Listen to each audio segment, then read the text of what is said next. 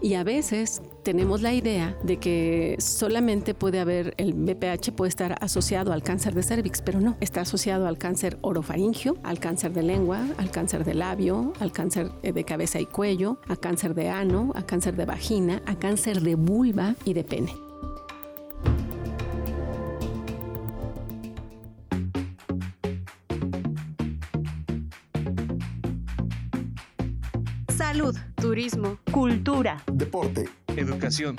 Eso, y más, es lo que somos. ¿Y quiénes somos? Ya oíste. El programa del Instituto de Seguridad y Servicios Sociales de los Trabajadores del Estado.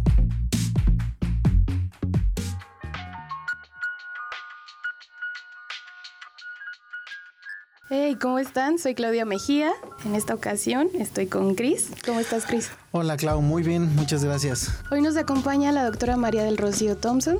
Ella nos va a platicar sobre dos temas muy interesantes que hoy en día, híjole, creo que es muy importante hacer conciencia y entender de qué se trata, ¿no, Cris? Sí, justo en, en, esta pequeña charla que tuvimos fuera de micrófono, hablamos de cosas muy interesantes que queremos compartir con todos nuestros escuchas y por eso le damos la bienvenida a la doctora. Gracias. En primer lugar, agradecerles el espacio, el tener esta, este micrófono abierto para llegar a los oídos de nuestros compañeros de trabajo, de nuestros escuchas y poderles transmitir información muy importante, recordando que el conocimiento es poder y el poder nos permitirá aplicar las medidas pertinentes en el cuidado de nuestra persona y de nuestra salud. Comencemos con el cáncer de cervix. ¿Qué es? Inicialmente eh, quiero definir lo que es el cáncer. Como ustedes saben, el cáncer es una, una patología que está asociada a múltiples factores, factores ambientales, genéticos, obviamente en los genéticos está todo el aspecto hereditario, pero también lo epigenético, lo que está por encima, el ambiente, la contaminación, lo que comemos, el estrés en el que estamos sometidos y además factores asociados que les llamamos factores de riesgo como cómo potenciamos nosotros el que una enfermedad nos pueda acontecer o nos pueda ocurrir una infección al hacer prácticas de riesgo o al hacer exposición innecesaria de nuestro cuerpo. El cáncer de cervix es una patología que se va a originar en el tracto genital inferior femenino, en la región epitelial, en donde por contacto sexual con una persona infectada, normalmente la transmisión va a ser en el coito y el coito puede ser anal, puede ser oral, puede ser vaginal. Entonces, en estas prácticas, el virus que estuviese en, cualquiera de la persona, en el hombre o en la mujer, puede intercambiarse por el contacto del cuerpo. Entonces, una manera de evitar la transmisión puede ser utilizando condón de manera segura o haciendo prácticas sexuales seguras. Y la primera forma de hacer una práctica sexual segura es la utilización del condón y segunda, tener una sola pareja. Evitar el contacto con muchas parejas sexuales ya que este es un factor de riesgo que potencia la posibilidad de que te infectes con uno de estos virus. Entonces, el virus del papiloma humano pertenece a la familia papilomaviridae y dentro de ellos hay 200 diferentes virus del papiloma humano. A diferencia de lo que es el SARS-CoV-2, el virus del papiloma humano solo se transmite a seres humanos. Hay otros virus papilomas que se transmiten a animales, pero los que son BPH es porque solo son para infectar a seres humanos. Y hay aproximadamente 200 tipos de virus del papiloma humano los cuales se clasifican en virus de alto riesgo y en virus de bajo riesgo. Los de alto riesgo son aquellos que tienen más probabilidad de desarrollar enfermedad oncológica en un individuo al cual están infectando y los de bajo riesgo son aquellos que llegan a causar lesiones cutáneas como conocidas como condilomas o verrugas. Entonces, dentro de la biología del virus, cuando el virus penetra en el epitelio, normalmente una persona ya en actividad sexual o en vida sexual activa puede tardar de 3 a 4 meses en tener contacto con el primer virus en su vida. Pero se dice hasta el día de hoy que entre el 70 y el 75% de la población a nivel mundial que ha tenido vida sexual activa ha estado expuesta a la presencia del virus. Curiosamente, la pregunta sería, bueno, ¿y entonces por qué no todos nos enfermamos? Porque afortunadamente nuestro cuerpo, cuando tiene un buen sistema inmunológico, estamos bien nutridos, logramos eliminar la presencia del virus, de tal manera que solo uno de cada 10 va a desarrollar enfermedad. Los otros nueve vamos a autolimitar la presencia del virus. Si tú tienes vida sexual activa, en cualquier momento te puedes contagiar. Sí. O sea, eso es sí o sí. Uh -huh. Lo interesante es que nuestro sistema inmunológico pueda eliminar a ese virus, autoeliminar. Autocontrolar. Y eso evita que te puedas enfermar. Pero para ello, obviamente, tenemos que tener un buen sistema inmunológico. Y eso quiere decir que hagas ejercicio, que comas bien. Comer bien no quiere decir comer mucho, sino comer adecuadamente, con un balance nutricional en donde además incluyamos el ejercicio. Esos factores nos van a favorecer para evitar que la infección permanezca y la podamos autolimitar y se acabó. Nos presentó el virus, ahí estaba, pero lo eliminamos. Pero como puede a lo largo de tu vida estar en contacto con algún otro virus, el que ya hayas tenido infección con un tipo de virus no te exime de poderte volver a infectar. Entonces, ese es una desventaja porque nosotros pensaríamos, ya nos enfermamos una vez, ya nos infectamos, entonces ya tengo inmunidad contra ese virus. Pero como les comenté, hay 200 tipos del virus del papiloma humano. Por ejemplo, a mí me surge en este momento la duda. Hay muchos mitos, creo, y creo que me gustaría empezar por desmentir algunas ideas. Uno de ellos es este tipo de contagio con el virus del papiloma humano, así como las infecciones vaginales, se puede contraer por otro tipo de actividad que no sea sexual. Esto no se puede. Sí, la transmisión es a través del coito. Como lo dije inicialmente, el coito puede ser anal, vaginal u oral. Como son cavidades, son regiones en donde el virus puede llegar al epitelio, encontrar a las células epiteliales y entonces ahí empezar a hacer la replicación viral. Aquí interesantemente, como les comenté hace un momento, hay virus de bajo riesgo que van a provocar lesiones como son condilomas o verrugas. Y esas verrugas o condilomas no son otra cosa sino el cúmulo de virus que se han replicado dentro de esa célula. Y entonces, si reventáramos esa vesícula, esa, ese condiloma, esa verruga, lo que va a salir va a ser una gran cantidad de virus. Claro que nosotros no las podemos ver porque los virus son muy pequeños. Entonces, miden nanómetros. Entonces, no los podemos ver, pero una verruga estaría llena de virus. Pero esas son lesiones que si se detectan a tiempo, que eso es lo más importante, que una lesión se detecte a tiempo, entonces el personal médico especializado en el área, ginecólogos normalmente, van a poder hacer un tratamiento que se llama cauterización, crioablación, van a cauterizar el tejido, eliminan la verruga y el tejido puede volver a su estado normal. Cuando son lesiones de alto grado, o más bien cuando son virus de alto grado, de alto riesgo, los que están infectando ese epitelio y que no logran ser autolimitados por el individuo, entonces lo que sucede es que el virus echa a andar un mecanismo de su propia biología que le permite suprimir la expresión de la proteína E2 y eso, al suprimir la, expresión de la proteína E2 o del gen E2 que da origen a la proteína E2, va a permitir que las proteínas E6 y proteína E7 actúen sobre P53 y sobre otro gen que es el del radiomiosarcoma y eso va a provocar que se dé la proliferación celular de manera indefinida, que no haya control, proliferación celular descontrolada, que es exactamente lo que conocemos como cáncer. Cuando las células se replican descontroladamente, estamos hablando de una célula que ya está mutada, que ya tiene un proceso oncológico y que va a generar una neoplasia. ¿Cuántos tipos de virus del papiloma humano pueden generar cáncer? Los de alto riesgo, los, los que más se conoce que están asociados al desarrollo de cáncer de cervix o de cáncer de vagina o de cáncer de lengua o de cáncer de labio o cáncer anal o cáncer de pene, orofaringio, son 16, 18, 31, 33, 35, 39, 45, 51, 52, 56, 58, 59, 68, 73 y 82. Esos son los de alto riesgo reconocidos y que están reportados como asociados al, al desarrollo de algún, de algún tipo de cáncer. Mientras que los de bajo riesgo son el 6, el 11, el 42, el 43, el 44, el 66 y el 74, que estos son los responsables de la generación de verrugas o condilomas. Entonces, si se fijan, son muchos más los de alto riesgo que los de bajo riesgo, pero, insisto, están asociados, ya dije, los de bajo riesgo al desarrollo de condilomas o de verrugas y los de alto riesgo al desarrollo de cáncer. Y no es solo cáncer de cervix, que es el cuarto en importancia para las mujeres y también la cuarta o quinta causa de muerte en las mujeres. Pero en los hombres, el cáncer de pene viene creciendo, es más común ahora y está asociado en muchos de los casos a la presencia del virus del papiloma humano. El cáncer anal también está por las prácticas. Voy a hablar un poquito de los factores de riesgo porque para hablar sobre esto de las prácticas seguras o prácticas eh,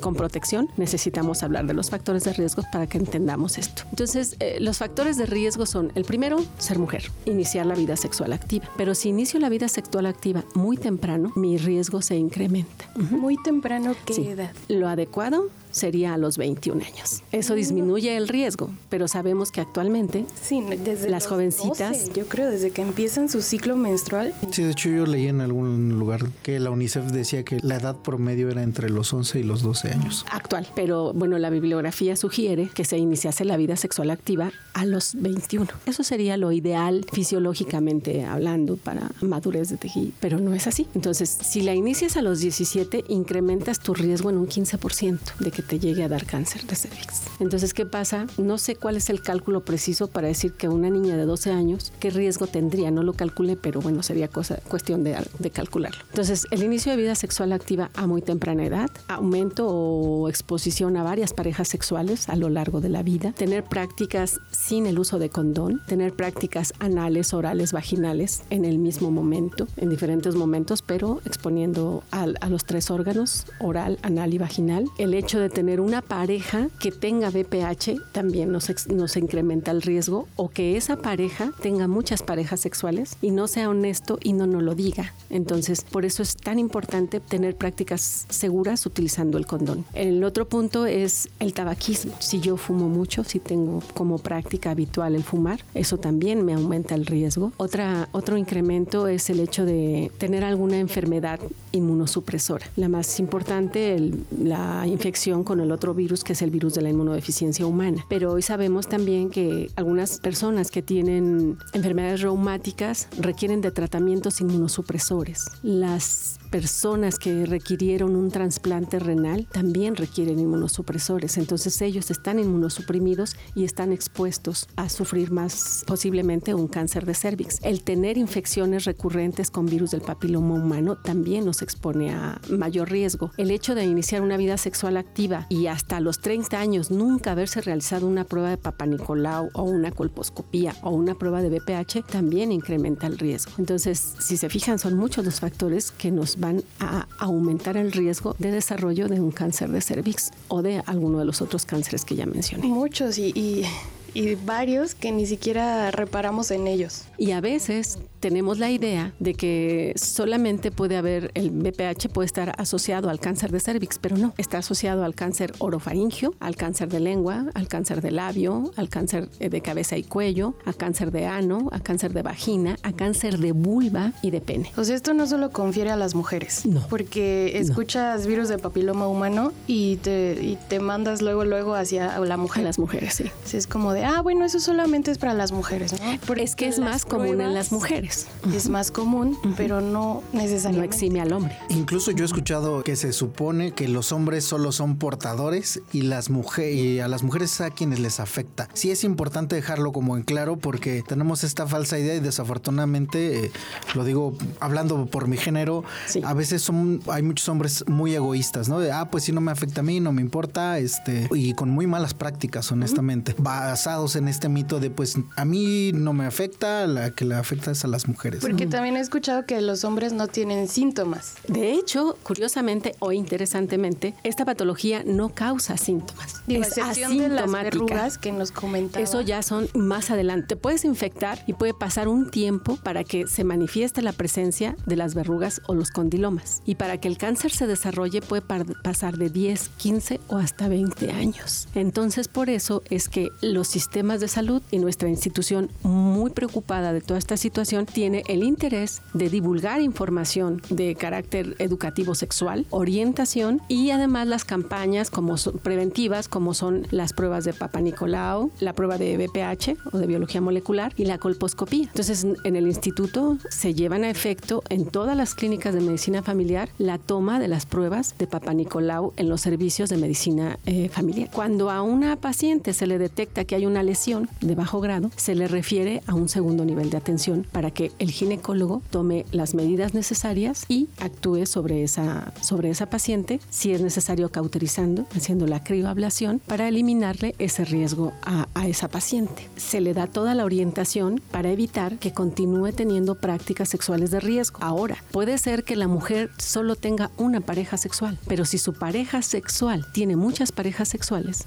entonces el riesgo aumenta en la mujer que recibe a este hombre que tiene muchas parejas sexuales. O incluso que probablemente dentro de su vida, o sea, no necesariamente en ese momento, ¿no? Sino que durante su vida haya tenido muchas parejas y en alguna parte del camino se infectó, ¿no? Claro, pero como el órgano sexual masculino está protegido, normalmente no van a tener síntomas. Ha habido casos y hay fotografías en los libros de medicina en donde se ven penes con condilomas. Es muy común en algunas eh, personas que se dedican a manejar transportes de un sitio a otro. Se llegan a ver casos de condilomas en, en los hombres. Pero si no hay condilomas, si no hay verrugas, entonces no sé que tengo una infección. Y entonces continúo mi vida sexual como sin ningún problema. Pero en los líquidos y en el contacto sexual, en el coito, se puede transmitir ese virus y dejarlo en la vagina de la mujer o en la boca de la mujer o en la boca de la pareja sexual, porque puede ser un hombre o puede ser una mujer. ¿Ya nos sigues en nuestras redes sociales oficiales? ¿No? ¿Qué esperas? Búscanos como ISTMX y síguenos en Facebook, Twitter, Instagram, TikTok y YouTube. No te vayas, que esto aún continúa.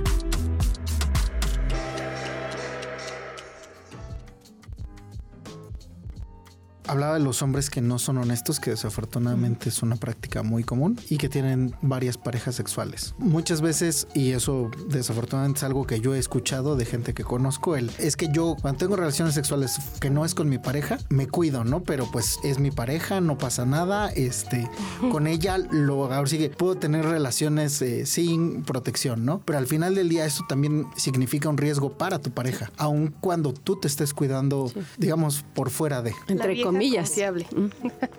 Sin embargo, les puedo decir que hay reportes bibliográficos en donde durante el estudio se les toman las muestras, se les hace un pequeño cuestionario, un cuestionario que tiene preguntas de carácter en el sentido de la sexualidad. ¿Por qué? Porque necesitamos conocer los riesgos y entonces se reporta, por ejemplo, ¿no? Mujer de 54 años con una sola pareja sexual, pero tiene BPH del tipo 16, tiene un BPH del tipo 11, o sea, es una coinfección de dos virus del papiloma humano, más la coinfección con una clamidia. Y una clamidia es otro agente sexual infeccioso. Y ella dice, pero es que yo solo tengo relaciones con mi esposo. Y este podría ser uno de esos casos, ¿no? En donde el, esposo por fuera tiene prácticas sexuales con otras parejas, no le informa a su esposa y con su esposa no tiene protección y él tampoco se ha cuidado muy bien, porque entonces es así como se llevan y se transmiten los agentes infecciosos de unos a otros. Y ese es el otro eh, factor de riesgo, la posibilidad de infectarnos con otros agentes de transmisión sexual como son herpes, candida albicans, clamidia, tricomona, micoplasma, uroplasma, entre otros. Son de los más importantes, pero ellos también existen y desafortunadamente muchas veces al no acudir al servicio médico con la frecuencia que se debiera, entonces no nos damos cuenta. Creo que una vez se los había comentado a mis compañeros, vino una feria de salud para hacer diferentes estudios, ¿no? Y la enfermera pasa y te pregunta, te hace preguntas personales, obviamente por la pena o por, por decir, me van a escuchar acá enfrente o no sé. No dices la verdad, no dices, por ejemplo, te preguntan cuántas parejas sexuales has tenido durante toda tu vida. Mm. Y entonces a mí me pasó, yo me quedé así como de varias, ¿no? Y entonces alcanzas a ver la lista que traen y decía una,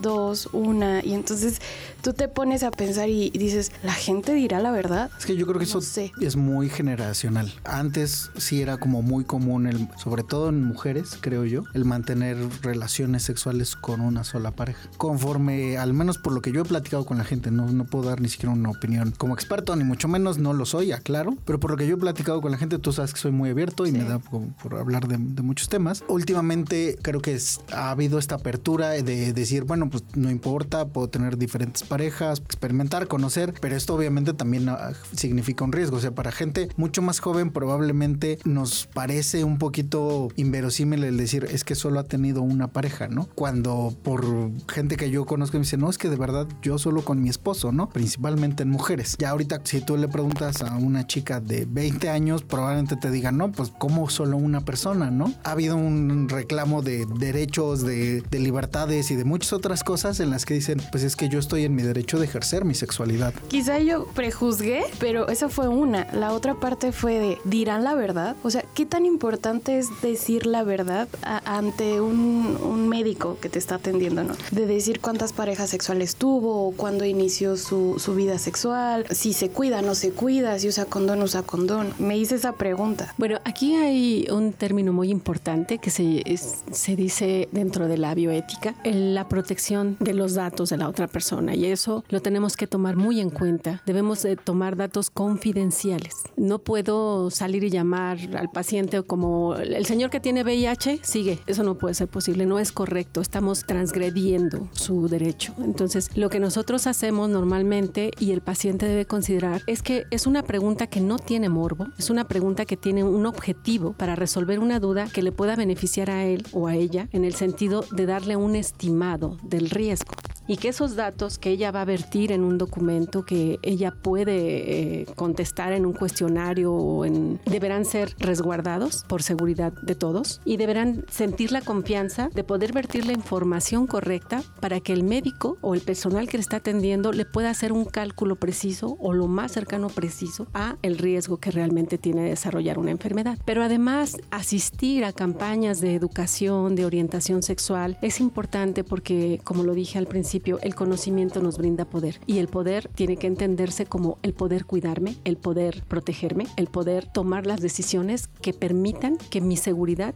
esté por encima. ¿Puedo tener prácticas sexuales? Sí, pero tengo que protegerme. En alguna ocasión escuché a un grupo de adolescentes en una preparatoria donde di clases que decían, sin globitos no hay fiesta, ¿no? Entonces tengo que cuidarme y debo exigir el respeto a mi cuerpo, no solo de la otra persona, sino de mí misma. Yo tengo que respetar mi cuerpo, yo tengo que saber que exponerme a tanto contacto sexual puede tener consecuencias en mi salud. Entonces, si yo me cuido, estoy demostrando también que me quiero, que me estoy protegiendo. Y yo creo que también es actualizarse, ¿no? O sea, yo recuerdo cuando era niño era como justo el, no, indispensable el condón, pero ya con todo esto que estamos platicando, toma más relevancia las laminitas para el sexo oral, el uso de los dedales, o sea, de muchos otros instrumentos que nos permiten tener una sexualidad mucho más segura, porque ya no es solo el condón. Y desafortunadamente, eh, al menos yo sí lo puedo decir con gente de mi edad, están o no, pues yo mientras tenga condón estoy protegido y desafortunadamente no es así. desafortunadamente. Estamos muy ignorantes todavía. Sí. Exacto. Entonces,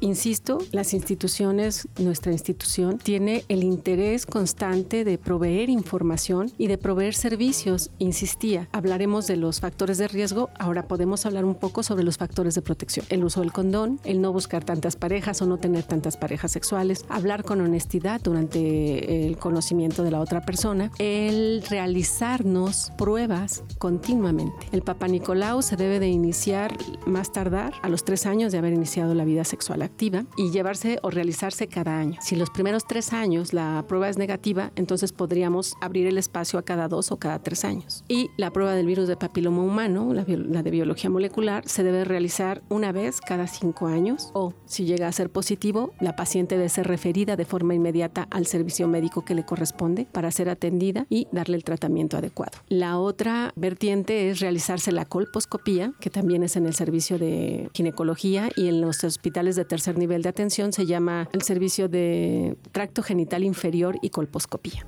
Entonces, ellos son médicos especialistas que tienen todos los elementos necesarios e instrumentos para poder tomar una buena muestra y realizar un estudio eh, que les permita en ese momento con el colposcopio identificar si hay lesiones en el epitelio. Si hay lesiones, entonces pueden en ese momento llevar a cabo la crioablación o el tratamiento que requiera la paciente, darle las recomendaciones y darle un seguimiento para que hasta que se le dé de alta es porque ya la lesión desapareció y no, no existe ese riesgo. El otro punto que los gobiernos gobiernos a nivel mundial han estado muy preocupados de ello es la generación de la vacuna. Hay tres tipos de vacunas. La vacuna Cervarix, que es bivalente, que tiene dos tipos de BPH, que son el 16 y el 18. La tetravalente, que son 16, 18, 6 y 11. Y la nonavalente, que tiene más tipos del virus. Entonces, cada una de ellas tiene cierto nivel de efectividad, pero como lo dije desde antes, si te infectas con un virus, no te va a proteger si te presenta otro virus. Entonces, la protección que se ha demostrado hasta el momento es es de cuatro años. Entonces tampoco es que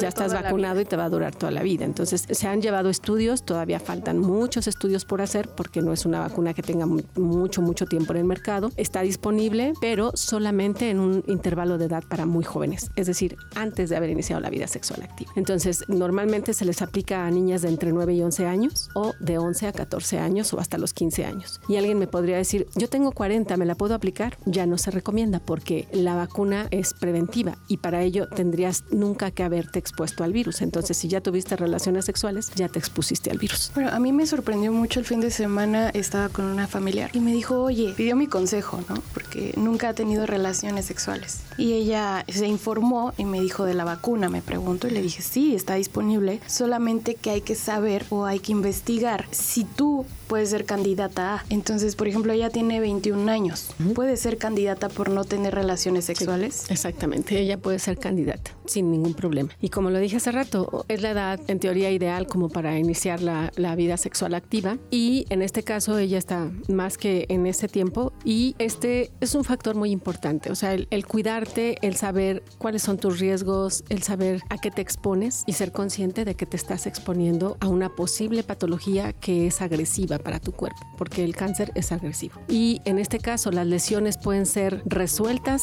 adecuadamente si se detectan a tiempo. Entonces, por eso las campañas de prevención, por eso las campañas de información, por eso el interés de que nos realicemos nuestras pruebas de Papa Nicolau y que desafortunadamente a lo largo del tiempo cada vez eh, nos vamos dando cuenta en la información estadística del propio instituto es que la tendencia a realizarse las pruebas de Papa Nicolau va a la baja de manera importante. Y entonces es un recurso que existe y que no lo estamos utilizando adecuadamente. Entonces la pregunta sería aquí, y la dejo abierta a todo el público. ¿Hace cuánto tiempo te hiciste tu última prueba de Papa Nicolau? No porque ya no tengas vida sexual activa, debes dejar de hacer tu, tu, prueba de Papa Nicolau. Esa es una prueba que debes hacer porque tu cuerpo sigue estando ahí. Las mujeres tenemos cambios hormonales asociados al final del periodo menstrual, al final de nuestra menopausia. Y entonces esos cambios hormonales también traen cambios en el epitelio del cervix. Entonces tenemos que hacer chequeos de nuestro epitelio a través del Papa Nicolau y de la colposcopía. Y los ginecólogos sabrán qué medidas tomar y a dónde dirigirnos para dar el tratamiento adecuado a esta situación. Probablemente la exposición fue ahora y tarda años en desarrollarse. Entonces, el que hayas dejado de tener una vida sexual activa no quiere decir que no estés todavía en factor de riesgo, ¿no?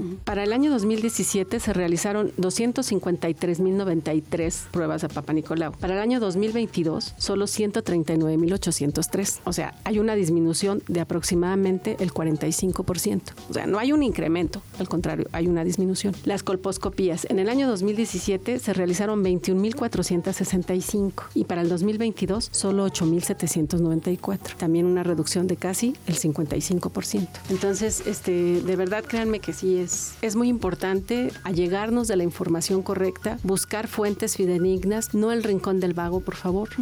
Este, los amiguitos a veces están peor de orientados que nosotros, entonces es preferible buscar orientación en las escuelas. Hay orientadoras eh, educativas en las escuelas. Yo recuerdo en mi época había una psicóloga, había profesoras. Normalmente siempre va a haber un profesor que te permite el acercamiento con el cual puedas platicar, pero también puedes ir a las, a las unidades de, de la Secretaría de Salud, en donde puedes encontrar grupos de orientación, de educación sexual, orientación sexual, que te permitan conocer información o buscar información en páginas gubernamentales de Estados Unidos que vienen en español o de nuestro país, de la Secretaría de Salud, que sean información accesible y que sea información provista por profesionales de la salud. Y tengo entendido que aquí en las clínicas del ISTE el área de salud sexual y reproductiva está abierto al público. Así es, aunque no seas eh, derechohabiente, puedes acudir a, a esta... Puedes acudir sola, solo, con tu pareja, uh -huh. o sea, te pueden dar orientación, te pueden dar métodos anticonceptivos, es abierto al público. Y recordar que también en, dentro del instituto está el programa de Amiguiste, que precisamente está enfocado en jóvenes para darles información de una manera pues justo mucho más abierta, con toda la confianza de que van a recibir buena información y con toda la discreción que requieren, ¿no? Porque muchas veces por pena no nos acercamos a estos mecanismos. Sí, que no, no van a ser juzgados. Entonces ah. es muy importante que sepamos y recordemos que el instituto tiene diferentes niveles de atención. Están las clínicas de medicina familiar, en donde en el servicio de medicina medicina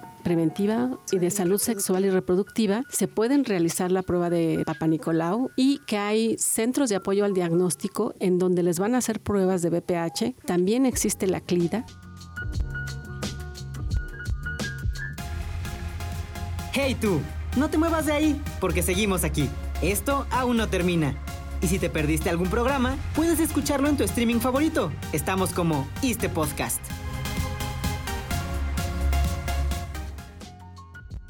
Yo recuerdo que en algún momento en las noticias se habló de efectos adversos de la vacuna y que muchas niñas se habían visto afectadas y demás. ¿Cuál es la realidad de los efectos adversos de la vacuna? Porque hay mucha gente que le tiene miedo, porque dicen es que no sé qué me van a poner y muchos mitos, ¿no? Y muchas pajas mentales que, que hay colectivamente. Pues eh, lo dijo usted muy bien. Son miedos que tenemos todos. La población en general puede presentar y es bastante válido, pero también es cierto que a todos nos vacunan contra la tuberculosis con la vacuna del BCG y no tenemos meningitis. También nos vacunaron contra el sarampión y no tenemos efectos por ello. Y siempre va a haber, desafortunadamente, en la balanza, va a haber la mayoría de la gente que se beneficie y a lo mejor sí unos cuantos que tengan problemas. Pero esos unos cuantos pueden ser, son muy importantes, pero los efectos que tienen están asociados a otras características. Muchas de las veces es debido a que las, las vacunas son preparadas con un coadyuvante. Y ese coadyuvante, por ejemplo, puede ser hidróxido de aluminio y algunas personas son intolerantes al hidróxido de aluminio y entonces hace reacción, pero no la vacuna, sino al coadyuvante, que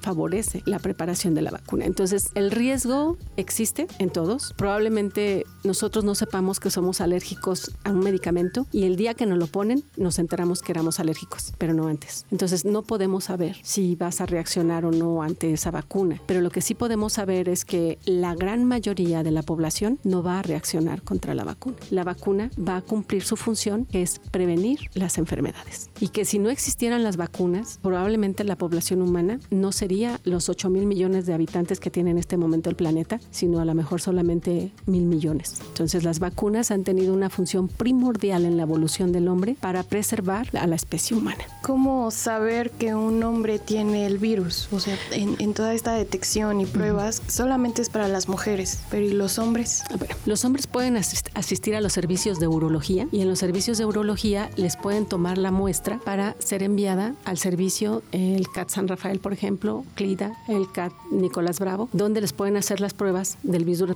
del virus del papiloma humano para hombres. Así se llama, prueba del virus de papiloma, humano. La muestra la toma el urólogo, no el ginecólogo, el urólogo. Claro. Pensemos en una persona que se va enterando de todo esto y dice, yo quiero saber si he estado expuesto o si mi pareja tiene papiloma y quiero revisarme todo, ¿no? Boca, ano, pene, a través de qué caminos podemos explorar. Porque al final del día teníamos una idea falsa de los condones es el único tipo de protección y entonces es, yo he tenido diferentes prácticas inseguras sexuales. ¿Cómo puedo hacer como una valoración en general de tal manera que yo pueda decir, ah, sí, sí estoy contagiado o no, prevenir y cuidar a nuestras parejas?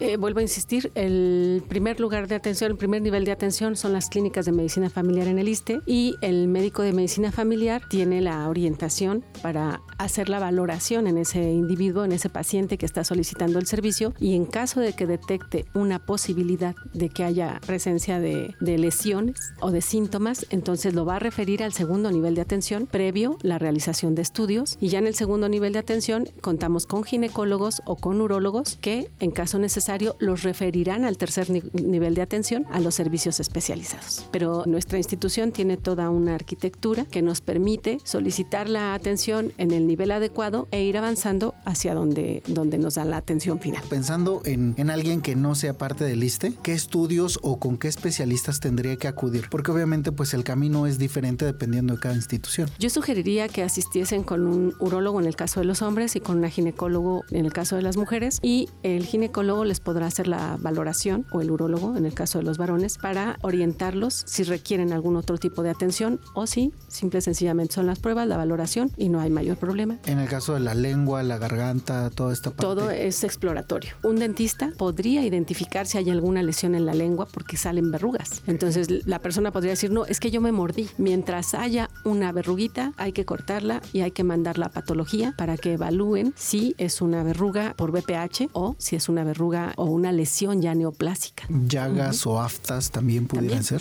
por eso el médico especialista va a ser quien revise y quien valore esas lesiones para decir si esto tiene características de una infección de transmisión sexual. Entonces vamos a mandarte al especialista adecuado. Yo estoy impactada porque realmente y cada entrevista que hacemos nos damos cuenta de lo ignorantes que somos acerca de, cómo cuidar nuestra salud y de todas las enfermedades que existen. Y de todo lo que no hacemos por cuidarnos, ¿no? desafortunadamente. Yo soy seguidora de los podcasts del ISTE. Déjenme decirles que yo sí, yo sí lo sigo. Y de verdad entiendo esa sorpresa que ustedes tienen, pero también invito, conmino a toda la gente a que sigan esa, esa información, que la busquen, porque esa información no necesitan ustedes leer todos los libros y tratados de medicina, sino que si se acercan a las personas adecuadas, pueden ustedes recibir la información que los oriente y que esa orientación los conduzca de forma correcta a donde deben de ir y encontrar una solución a su problema. Muy importante hacer ejercicio, comer bien, cuidar nuestro cuerpo. Es muy, muy importante. Utilizar prácticas seguras. Actualmente las niñas inician vida sexual y desarrollan prácticas orales y ellas consideran que no están expuestas, pero las conmino a que revisen cuántos casos de cáncer de boca o orofaringios hay en el país, de lengua, de labio, y van en incremento constante. Entonces, esta información está asequible para todos a través de las, de las redes sociales y pues ustedes pueden informarse no solo de este tema, sino de muchos otros, psicológicos, neurológicos, ortopédicos, de muchas, de muchas cosas, ¿no? Y quizá este rango de edad no nos esté escuchando, pero sí los padres, ¿no?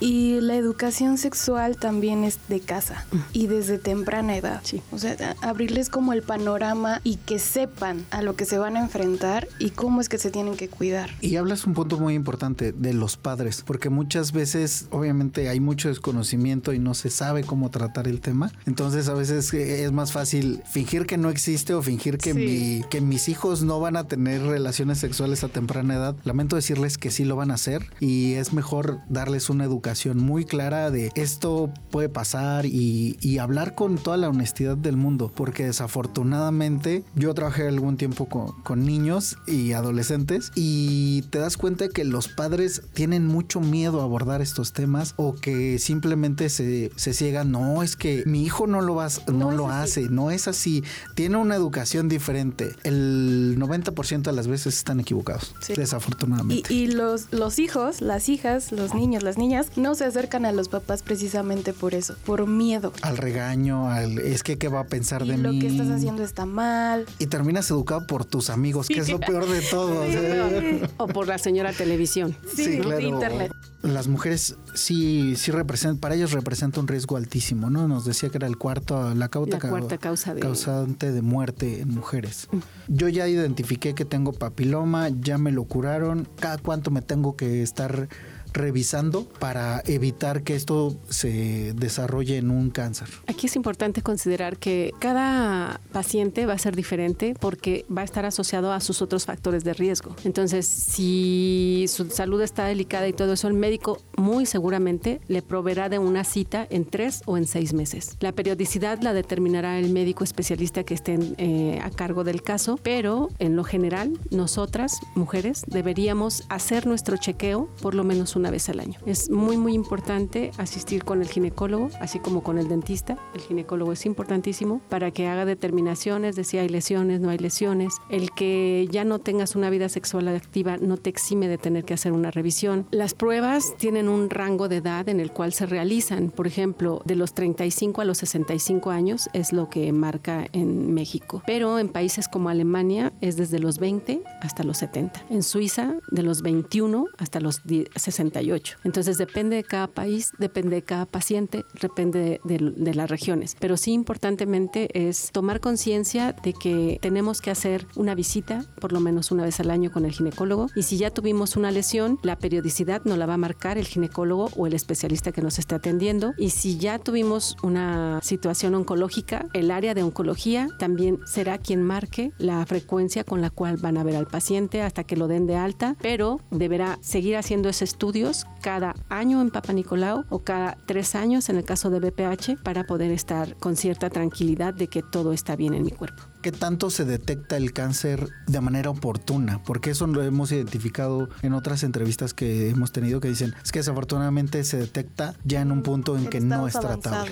Esa es una de las, de las cosas lamentables porque el cáncer de cervix o de estas otras regiones es totalmente prevenible. ¿Por qué? Existe la prueba de Papa Nicolau, existe la prueba de BPH, existe la prueba de colposcopía. Hay orientación en los servicios médicos de primer nivel de atención, están las clínicas de, de medicina familiar, las clínicas de, salud reproductiva, están los servicios de ginecología en el segundo nivel de atención, está el servicio de colposcopía en el tercer nivel de atención y sin embargo, aún teniendo todas esas, ese abanico de opciones, no asistimos para que nos realicen la prueba. Entonces, muchos de los, de los cánceres eh, se detectan ya avanzados. ¿Por qué? Porque no hicimos la prevención. No fuimos a nuestra Papa Nicolau, no, no nos hicimos la prueba de BPH, tengo prácticas sexuales de alto riesgo, fumo mucho, no como bien. Todos esos factores factores se van sumando. Entonces ya hablamos aquí de los factores de riesgo, ya los escuchamos, podemos hacer una lista y empezar a decir, este lo voy a eliminar de mi vida, este lo voy a disminuir y así para que cada uno de nosotros tomemos conciencia y nos empoderemos de nuestra salud y de las acciones que podemos tomar para evitar desarrollar esta enfermedad ¿no? o alguno de estos cánceres. Que sí es muy importante porque precisamente, o sea, nos decían, no, pues es que este no hay otra forma hasta que ya es muy tarde, ¿no? Pero en este sí tenemos sí. capacidad de muchas, acción, ¿no? Muchas. Tanto hombres como mujeres y sobre todo eliminando prácticas de riesgo, ¿no? Sin embargo, cuando yo les digo que el Papa Nicolau en 2017 se hacían 250 y tantos mil pruebas en el ISTE y que para el año 2022 solo se hicieron 130 mil, estamos hablando de una reducción importante de mujeres que dejaron de hacerse la prueba de Papa Nicolau. Entonces tenemos que reforzar las campañas de información y de invitación a las mujeres a seguir haciéndose sus pruebas de Papa Nicolau, su colposcopía, sus pruebas de BPH. ¿Para qué? Para que evitemos llegar al cáncer. ¿Por qué? Porque ya dijimos, puede tardar hasta 20 años en desarrollar la patología. Y durante todo ese tiempo puede ser que esté latente, que esté latente, que esté latente, pero no le hicimos caso. Entonces, cuando uno va al ginecólogo y mete en el espejo y se puede observar el epitelio, ahí se ve si el epitelio es rosita, muy bonito y todo bien estratificado, o si ya se ven lesiones o ulceraciones o zonas de irrigación, es decir, con sangre, que eso ya nos está hablando de que no está normal, de que no está bien. Y entonces en ese momento el ginecólogo tomará las medidas pertinentes para hacer los estudios que se requieran y darle el tratamiento al paciente correspondiente. Entonces recuerden, nuestra institución tiene todos los niveles de atención y tenemos que confiar porque son excelentes servicios de salud que están a nuestra disposición y que si no somos derechohabientes del ISTE está la Secretaría de Salud y si no está el IMSS y si no pues hay muchos laboratorios que no tienen costos muy altos en los cuales se pueden realizar este tipo de estudios. ¿Por qué? Porque es nuestra salud. Y si no hay salud, lo demás es difícil. Teniendo salud es más fácil conseguir trabajar, estar bien, etcétera, etcétera. Pero si no hay salud, todo se complica. Que el miedo es un factor muy,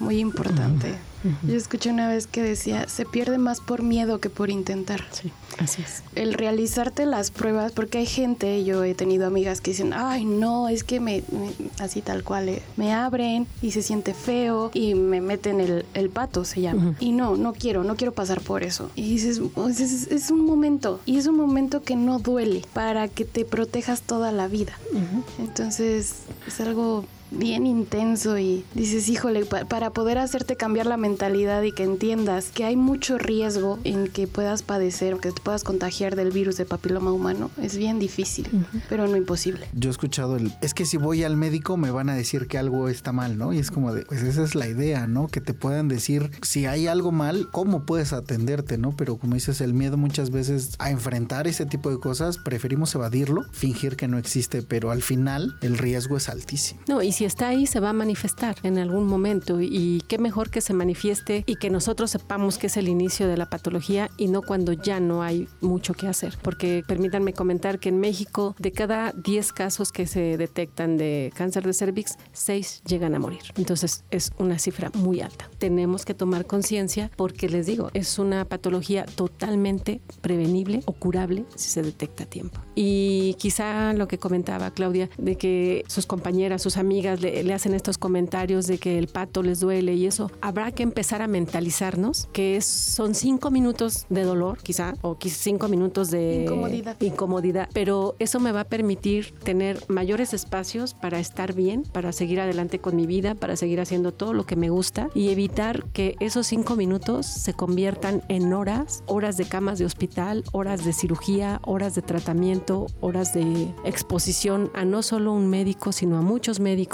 porque mi cuerpo lo requiere. Entonces es, siempre va a ser mejor prevenir que lamentar. Y que ahora los hombres también tienen que hacerlo. Sí, sí, sí. Esto es algo que no es solo o exclusivamente la mujer, insisto, por las mismas prácticas sexuales de riesgo que hoy se llevan a efecto, es cada vez más común la presencia de cáncer en el pene, cáncer de ano, cáncer de lengua. Entonces, todos estos son números que vienen creciendo, no solo en nuestro instituto, sino a nivel nacional y a nivel mundial, pero más importantemente en los países en vías de desarrollo. ¿Qué cosas podemos hacer los hombres para involucrarnos en este tema y, y ser como o cuidar de nuestra salud y de nuestras parejas? Es importante tener esas prácticas sexuales lo más seguras posibles o seguras, utilizar el condón, utilizar los otros instrumentos que usted comentó, que todas son medidas preventivas, ir a sus chequeos también con los urólogos y ya ellos les darán otra orientación más adecuada para, para el caso del, del varón. En la medida de lo posible, realizarse la prueba de BPH siempre y cuando el médico la sugiera y estar atento, ¿no? Y también acompañar en esta parte a, a la pareja porque en muchas ocasiones es comentarios muy lastimosos como, no, es que quién sabe con quién te metiste porque yo no tengo nada. Sí es un riesgo el que la pareja tenga el, el virus cada que tengamos contacto, aunque yo entre a tratamiento, si mi pareja tiene el virus, voy a seguir en contacto con ese virus, voy a seguirme exponiendo. Entonces es una corresponsabilidad de, de la pareja para tener una, una salud armónica, ¿no? Claro. Porque no estamos diciéndoles, quien nos está escuchando, no estamos diciendo que dejen de tener relaciones sexuales, simplemente que se cuiden, uh -huh. que, y que se informen más. Protegidas, responsables. Responsables. Relaciones responsables. Porque al final del día todos tenemos la libertad de ejercer nuestra sexualidad, sí, solo hay que hacerlo de manera lo más cuidadosa posible, ¿no? Uh -huh. y, y, de lo más segura posible. Y sí. ya con toda esta información que acabas de escuchar, pues yo creo que un poquito más te vas a cuidar, ¿no? Digo, yo sí. Independientemente de, de, de, los exámenes que ya uno se hace y todo, información es poder, como lo dijo Exacto. la doctora, empezando la entrevista. Así es. Quiero resaltar que en el sector salud la vacuna está enfocada hacia adolescentes hasta los 14 años y si alguna mujer en un rango de edad mayor a ese que no ha tenido relaciones sexuales previas quisiera vacunarse, puede acudir al sector privado. La verdad ha sido una, una entrevista muy enriquecedora, preocupante por un lado, pero enriquecedora. y le agradecemos mucho su tiempo, su conocimiento, porque pues sí es importante seguir difundiendo este tipo de información y esperamos que algún día nos pueda acompañar nuevamente con otro tema. Clau, muchas gracias por permitirme compartir el micro contigo. A ti, Cris, muchísimas gracias por, por estar aquí. Doctora Thompson, gracias a usted también por, por acompañarnos. Gracias a ustedes por este espacio y gracias a todos los escuchas por escuchar esta información y por divulgarla en la medida de lo posible para generar más conciencia en toda la población. Gracias. Compartan, por favor. y a ti que nos escuchas, comparte y te esperamos en un siguiente programa. Hasta pronto.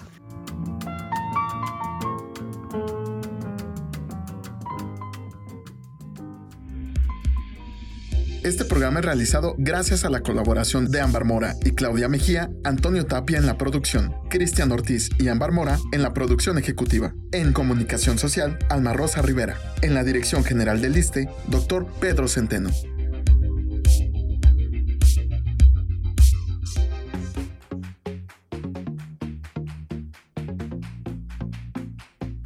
Salud, turismo, cultura, deporte, educación.